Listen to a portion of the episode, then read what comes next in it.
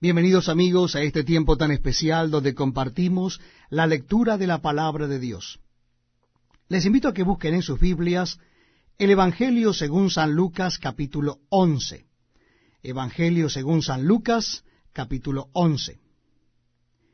Aconteció que estaba Jesús orando en un lugar, y cuando terminó uno de sus discípulos le dijo, Señor, enséñanos a orar, como también Juan enseñó a sus discípulos y les dijo, Cuando oréis, decid, Padre nuestro que estás en los cielos, santificado sea tu nombre, venga tu reino, hágase tu voluntad, como en el cielo, así también en la tierra. El pan nuestro de cada día, dánoslo hoy, y perdónanos nuestros pecados, porque también nosotros perdonamos a todos los que nos deben y no nos metas en tentación, mas líbranos del mal. Les dijo también, ¿quién de vosotros que tenga un amigo va a él a medianoche y le dice, Amigo, préstame tres panes, porque un amigo mío ha venido a mí de viaje, y no tengo qué ponerle delante? Y aquel, respondiendo desde adentro, le dice, No me molestes, la puerta ya está cerrada, y mis niños están conmigo en cama no puedo levantarme y dártelos. Os digo que aunque no se levante a dárselos por ser su amigo, sin embargo, por su importunidad se levantará y le dará todo lo que necesite. Y yo os digo, pedid y se os dará, buscad y hallaréis, llamad y se os abrirá. Porque todo aquel que pide recibe, y el que busca halla, y al que llama se le abrirá. ¿Qué padre de vosotros, si su hijo le pide pan, le dará una piedra? ¿O si pescado en lugar de pescado, le dará una serpiente? ¿O si le pide un huevo, le dará un escorpión?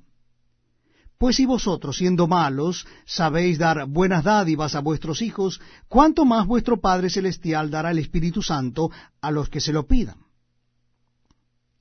Estaba Jesús echando fuera un demonio que era mudo, y aconteció que salido el demonio, el mudo habló y la gente se maravilló. Pero algunos de ellos decían, por Beelzebú, príncipe de los demonios, echa fuera los demonios. Otros, para tentarle, le pedían señal del cielo.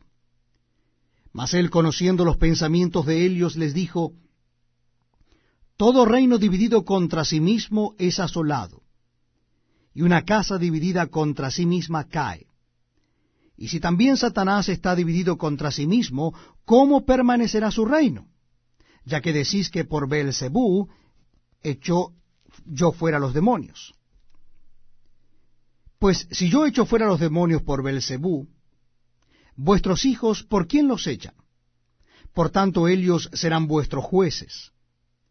Mas si por el dedo de Dios echo yo fuera los demonios, ciertamente el reino de Dios ha llegado a vosotros. Cuando el hombre fuerte armado guarda su palacio, en paz está lo que posee. Pero cuando viene otro más fuerte que él y le vence, le quita todas sus armas en que confiaba y reparte el botín. El que no es conmigo, contra mí es, y el que conmigo no recoge, desparrama. Cuando el espíritu inmundo sale del hombre, anda por lugares secos buscando reposo, y no hallándolo dice, volveré a mi casa de donde salí. Y cuando llega la halla barrida y adornada. Entonces va y toma otros siete espíritus peores que él, y entrados moran allí. Y el postrer estado de aquel hombre viene a ser peor que el primero. Mientras él decía estas cosas, una mujer de entre la multitud levantó la voz y le dijo, Bienaventurado el vientre que te trajo y los senos que mamaste. Y él dijo, antes bienaventurados los que oyen la palabra de Dios y la guardan. Y apiñándose las multitudes comenzó a decir, esta generación es mala, demanda señal, pero señal no le será dada, sino la señal de Jonás. Porque así como Jonás fue señal a los ninivitas, también lo será el Hijo del Hombre a esta generación. La reina del sur se levantará en el juicio con los hombres de esta generación y los condenará, porque él ya vino de los fines de la tierra para oír la sabiduría de Salomón, y he aquí más que Salomón en este lugar. Los hombres de Nínive se levantarán en el juicio con esta generación, y la condenarán, porque a la predicación de Jonás se arrepintieron, y he aquí más que Jonás en este lugar. Nadie pone en oculto la luz encendida ni debajo del almud, sino en el candelero para que los que entran vean la luz. La lámpara del cuerpo es el ojo. Cuando tu ojo es bueno, también todo tu cuerpo está lleno de luz, pero cuando tu ojo es maligno, también tu cuerpo está en tinieblas. Mira pues, no suceda que la luz que en ti hay sea tinieblas. Así que si todo tu cuerpo está lleno de luz, no teniendo parte alguna de tinieblas, será todo luminoso, como cuando una lámpara te alumbra con su resplandor. Luego que hubo hablado, le rogó un fariseo que comiese con él. Y entrando Jesús en la casa, se sentó a la mesa. El fariseo, cuando lo vio, se extrañó de que no se hubiese lavado antes de comer. Pero el Señor le dijo, Ahora bien, vosotros los fariseos limpiáis lo de fuera del vaso y del plato, pero por dentro estáis llenos de rapacidad y de maldad. Necios, el que hizo lo de fuera, ¿no hizo también lo de adentro?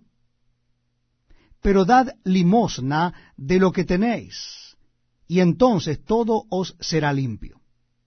Mas hay de vosotros, fariseos, que diezmáis la menta y la ruda, y toda hortaliza, y pasáis por alto la justicia y el amor de Dios. Esto os era necesario hacer, sin dejar aquello. Hay de vosotros, fariseos, que amáis las primeras sillas en las sinagogas y las salutaciones en las plazas. Hay de vosotros escribas y fariseos hipócritas, que sois como sepulcros que no se ven, y los hombres que andan encima no lo saben. Respondiendo uno de los intérpretes de la ley le dijo, Maestro, cuando dices esto, también nos afrentas a nosotros. Y él dijo, Hay de vosotros también intérpretes de la ley porque cargáis a los hombres con cargas que no pueden llevar, pero vosotros ni aun con un dedo las tocáis. Hay de vosotros que edificáis los sepulcros de los profetas a quienes mataron vuestros padres. De modo que sois testigos y consentidores de los hechos de vuestros padres, porque a la verdad ellos los mataron y vosotros edificáis sus sepulcros. Por eso, la sabiduría de Dios también dijo, les enviaré profetas y apóstoles, y de ellos a unos matarán y a otros perseguirán, para que se demande de esta generación la sangre de todos los profetas que se ha derramado desde la fundación del mundo, desde la sangre de Abel hasta la sangre de Zacarías, que murió entre el altar y el templo. Sí, os digo que será demandada de esta generación. Hay de vosotros intérpretes de la ley, porque habéis quitado la llave de la ciencia. Vosotros mismos no entrasteis, y a los que entraban se lo impedisteis.